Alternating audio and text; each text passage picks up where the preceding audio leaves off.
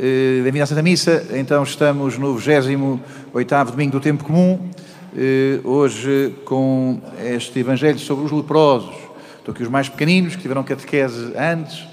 Eh, Hoje, graças a Deus, eh, nas nossas famílias, na nossa terra, já não há lepra. Os mais velhos sabemos o que é lepra, os mais pequeninos não sabem o que é lepra. Agora, nestes últimos anos, andámos muito, muito assustados e muitas complicações por causa de uma doença, o Covid, que vinha para dentro de nós, cá dentro eh, criava dificuldades na respiração e, portanto, o perigo desta doença era porque dentro dos pulmões eh, criava aqui assim muitas dificuldades à saúde e muitas pessoas morreram com esta doença muito complicada.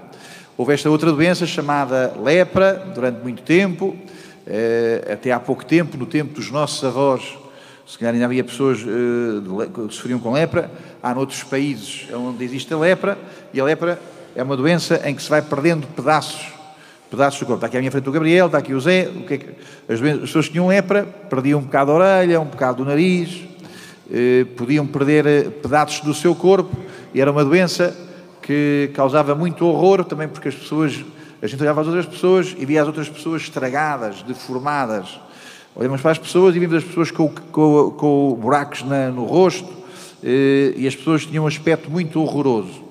Então a lepra era uma doença que causou eh, muito horror a gerações, gerações, gerações de pessoas eh, e de facto tinha essas duas coisas. Olhava-se para a pessoa e a pessoa estava estragada, estava deformada e portanto as outras pessoas tinham medo dessas pessoas. Nunca, mesmo na Bíblia, antes de Jesus, nunca eh, houve hospitais para as pessoas leprosas. O que acontecia era as pessoas leprosas mandavam-lhes pedras, mandavam-nas para longe, porque as pessoas tinham medo de ser eh, contagiadas. Então a lepra era uma doença que também tinha esse, esse- essa consequência.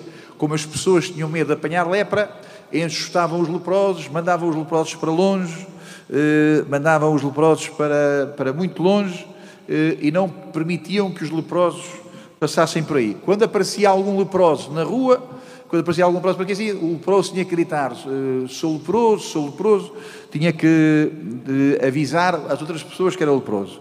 Não era bem isso que, eu que ele dizia, mas já lá, já lá regresso. Ora bem, eh, uma das grandes invenções do gênio cristão, da santidade cristã, foi as leprosarias. Ali em Cacilhas havia uma, há muitos séculos, havia lá uma leprosaria, um lazareto, também aqui perto de nós também havia um lazareto, que na origem eram lugares onde se recebiam os leprosos. Eh, E na Idade Média, eh, os santos, eh, ao contrário de se afastarem dos leprosos, iam à procura dos leprosos. Na Idade Média estabeleceu-se que a ca- a caridade cristã estabeleceu que as leprosarias deviam estar a não mais do que a distância de uma pedrada da cidade. Mandava-se uma pedra na fora da cidade e tão longe quanto caísse a pedra, era aí que estava a leprosaria. Já não estava muito longe e os santos iam cuidar eh, dessas, dessas pessoas. Eh, Também sabemos do famoso beijo, do abraço do São Francisco de Assis, alguém que estava, que estava com essa doença. Então, enfim, os cristãos, eh, por causa de Jesus, eh, tomaram consciência disto, de que a grande questão acaba por nem sequer ser o amor do próximo. Eh, Jesus ensinou-nos que a grande questão é o amor daquele a quem nos aproximamos. Nem é tanto o próximo, é saber se nos aproximamos. Então, enfim, eh, muitas coisas muito maravilhosas foram feitas eh, pela Igreja em favor dos leprosos. A última das quais, a mais famosa de todas, talvez, é do padre da, da Bélgica, o padre Damião de Molokai, porque Molokai era uma ilha no Havaí, eh, e, e ele então tomou, ofereceu a sua vida para ir viver para uma ilha, eh, aí sim, onde só havia leprosos. Eh, E ele próprio então convivia com os leprosos, na altura não se sabia bem o que, é que era a doença, eh, como é que não se sabia como é que a doença se passava, etc. E portanto ele próprio também ficou contaminado com a doença. Confessava-se, pedia perdão dos seus pecados de voz alta, ao padre que lá ia confessá-lo, dizia de voz alta, eh, também aí para, eh, porque esse padre não, não, lhe, não, não estava em contacto físico com ele. Bom, o, o, o padre Damião, que um dia num sermão, quando deu por conta que também estava leproso, ele próprio começou o sermão a dizer nós, os leprosos, porque agora ele também era irmão dos leprosos. E o Evangelho de hoje serve para dizer que todos nós somos leprosos, não da lepra que os médicos cuidam, mas somos leprosos de uma lepra que só o amor de Deus nos cura. Então, para os mais pequeninos, para os maiores, a lepra tinha estas duas consequências: deformava, desfigurava, a lepra tornava as pessoas feias, eh, e a lepra separava da comunidade, que são as duas coisas que nos acontecem quando somos pecadores. Tornamos-nos pessoas humanamente feias, tornamos-nos pessoas deformadas, se víssemos como é feio o pecado de cada um de nós. O pecado eh, é feio e os santos são os que percebem quanto feio é o pecado. O pecado é feio, torna-nos feios, torna-nos pessoas feias. Quando somos pessoas pecadoras, somos pessoas feias, somos pessoas desfiguradas, deformadas, e ao mesmo tempo o pecado, como é óbvio, a pouco e pouco vai nos deixando cada vez mais sozinhos. Bom, então eh, a história que hoje nos é contada é a história de dez pessoas que são leprosas e que fazem, vão ao encontro com Jesus. Eh, vão ao encontro de Jesus, num determinado momento, eh, vão pelos caminhos, Jesus ia a caminho de Jerusalém, Passava entre a Samaria e a Caldeia, eh, ao entrar uma povoação, eh, os leprosos vinham de fora, vinham ao encontro de Jesus dez leprosos. Conservando-se à distância, porque não podiam estar perto das pessoas, disseram em alta voz: Jesus, eh, Mestre, tem compaixão de nós. Disseram em alta voz: Jesus, Kyrie eleison. É o que nós cantamos há bocadinho: Kyrie eleison, Christe eleison. O que eles disseram é o que nós cantamos, eh, e esta palavra eh, muito importante da nossa oração. Jesus, tende piedade de nós. Aqui assim estamos no que é oposto ao que as pessoas vão fazer ao psicólogo. Eh, ainda bem que há a psicologia, ainda bem que há a psicanálise, que são coisas que são importantes, mas nós vamos lá, sobretudo, para tomar, quem lá vai, vai para tomar consciência de si e vai para tomar consciência das suas dificuldades. É muito interessante e muito importante lembrarmos que uh, esta frase, se fosse dita, se eles fossem ditos, se eles falassem à maneira do Antigo Testamento, se falassem antes de Jesus, o que eles teriam dito não era Jesus tem compaixão de nós. O que estava mandado eles dizerem era gritarem imundos, imundos. Portanto, eles não tinham que dizer somos leprosos, tinham que dizer somos imundos, imundos. E, portanto, o que era suposto era estas pessoas, estava mandado no livro do Levítico, o que era suposto é que as pessoas entrassem nas terras a dizer imundos, imundos, eu sou imundo, eu sou imundo. Esta é uma grande diferença da maneira, diria, eh, autocentrada ou psicológica de olharmos para nós, ou outra coisa que é completamente diferente, que é de eh, olharmos para Deus para que tenha piedade de nós. Aqui assim surge a grande diferença entre um olhar, eh, peço desculpa da expressão, um olhar centrado eh, psicologicamente em si próprio, autocentrado, ou de um olhar para aquele que nos pode salvar. Então, eu diria que nós, quando o que sai mais forte é o desprezo de nós próprios, imundo, imundo, quando o que sai mais forte é o insulto a nós mesmos, eh, quando o que está acima de tudo é o sentimento de culpa, quando o que está acima de tudo é a culpabilidade, eu não gosto de mim, é os meus complexos de inferioridade, é as minhas inseguranças, quando o que está acima de tudo é o desgosto, eh, ainda não somos cristãos. Só somos cristãos quando, mais do que repararmos em nós, reparamos em quem nos pode salvar. Jesus tem compaixão de nós. Somos cristãos não é porque não somos sujos, não é porque não temos culpas, não é porque não estamos desfigurados. Somos cristãos quando a nossa atenção está em quem nos pode salvar. Não, não, não, não, não. O cristianismo não surgiu de grandes sentimentos de culpa. O cristianismo eh, é exatamente esta consciência de que há alguém que nos pode libertar, que nos pode salvar, que nos pode retirar desse abismo em que caímos sobre nós mesmos. O cristianismo não existe porque estamos culpados. Disso sabem muito bem das suas culpas, sabe muito bem das suas culpas, sabe muito bem das suas insuficiências, sabe muito bem das suas fugas, as pessoas eh, que diria eh, andam eh, sempre em tentativa em tentativa de estarem bem.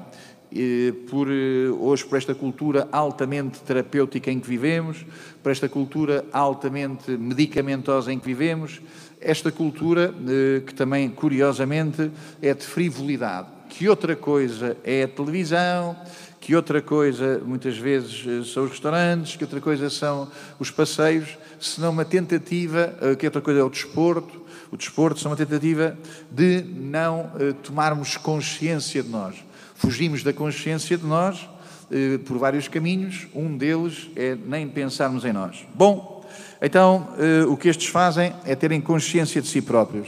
E a grande consciência que eles têm é a consciência de que Jesus é o Salvador, de que Jesus é o libertador, de que Jesus é que nos pode dar a vida. Os mais pequeninos estão sempre aqui um bocadinho mais distraídos destas coisas, também porque o prior não fala para eles, mas também chamar a atenção para isto. Como é que se diz obrigado como é que se diz obrigado em espanhol? Alguém sabe aqui obrigado? Como é que se diz obrigado em espanhol? Fortunado, como é que se diz obrigado em espanhol? Agito, muito obrigado em espanhol. Gracias, gracias. Quem é que sabe como é que se diz obrigado em inglês? Letícia, como é que se diz obrigado em inglês? Como é que se diz obrigado em inglês? Diz, Calvina.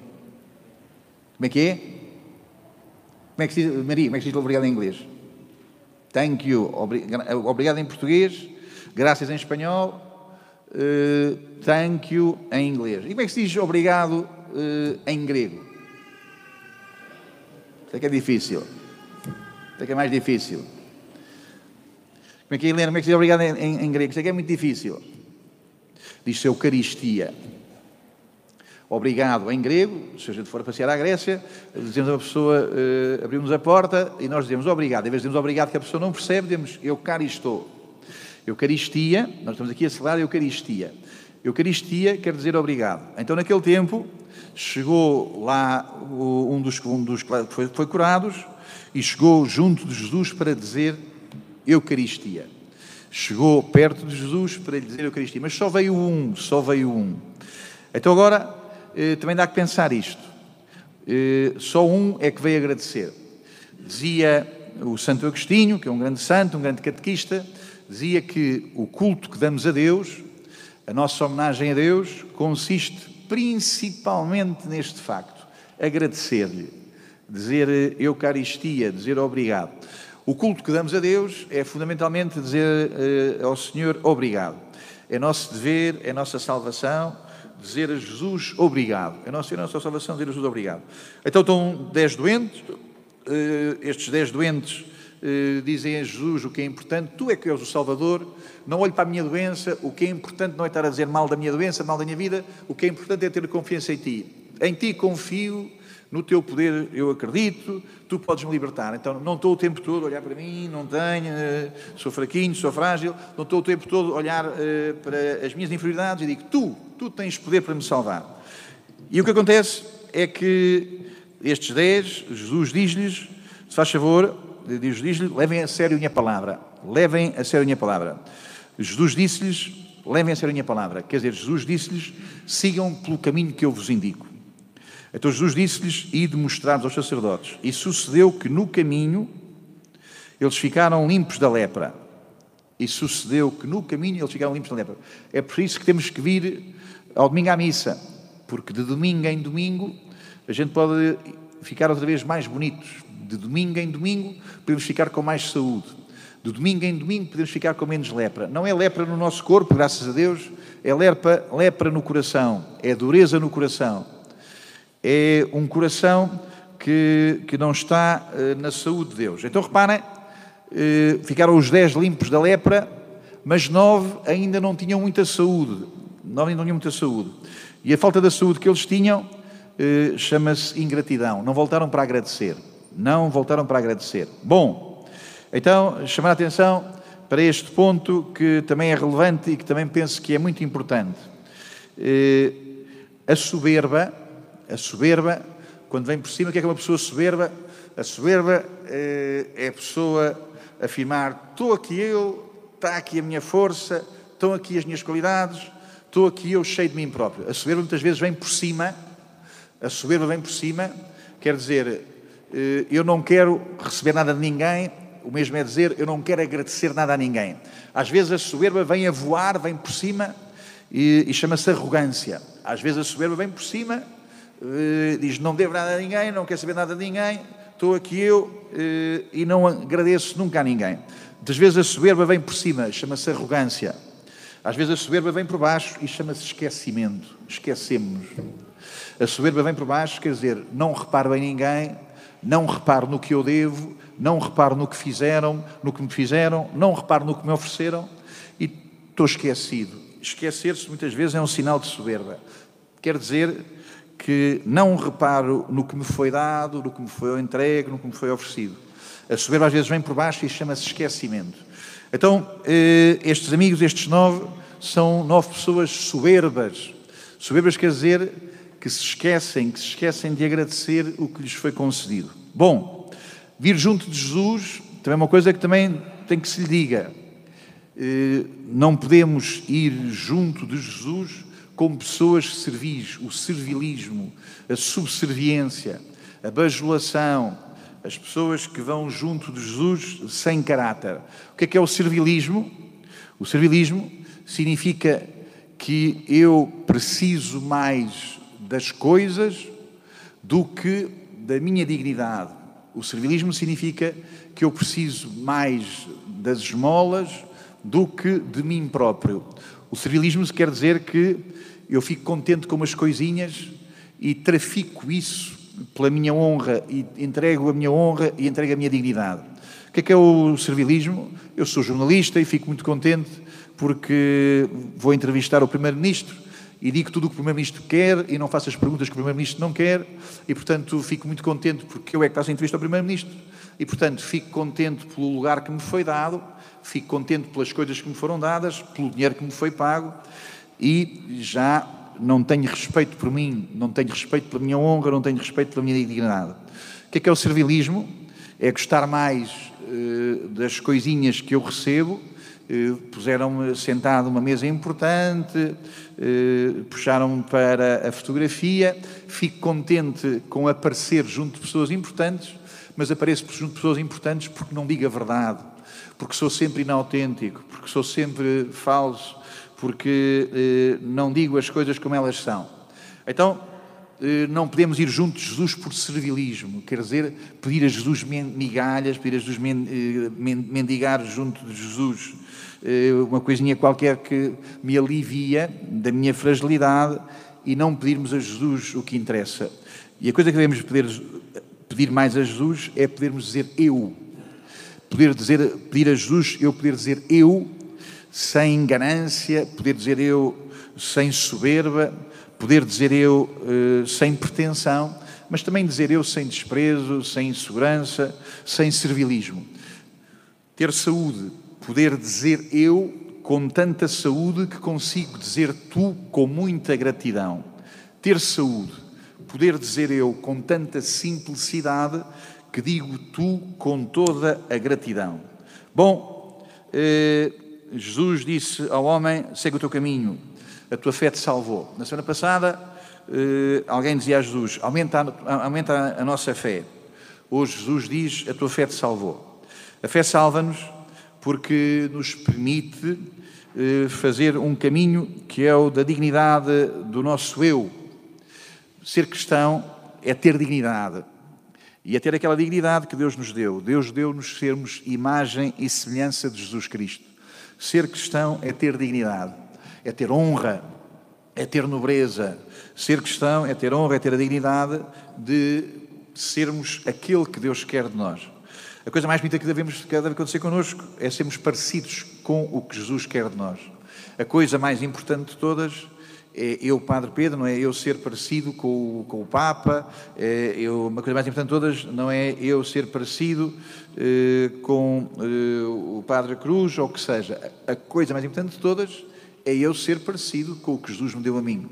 E tu, e tu, e tu, a coisa mais importante de todas é sermos parecidos com a vocação que Jesus nos deu a nós. Segue o teu caminho. Não sejas eh, cópia de ninguém, não sejas eh, plasticina de ninguém, eh, não sejas fraude, não sejas servil da televisão, das novelas, da conversa dos professores que te dizem que isto de ser cristão é uma coisa corrupta, corrupta é uma coisa corruptora. Segue o teu caminho, segue o teu caminho parecido com o que Jesus quer de ti. Bom, a primeira leitura aparecia-nos alguém estrangeiro, como no, no Evangelho nos aparece um estrangeiro, na primeira leitura também nos aparecia um estrangeiro muitas vezes vir à missa, vir muitos, muitos anos à missa, às vezes faz que a gente também se esqueça de sermos agradecidos. Vimos à missa, mas já nos esquecemos de agradecer. Estrangeiros, pessoas que vêm com muita gratidão e que nos vêm lembrar a nós também que devemos ter esta gratidão.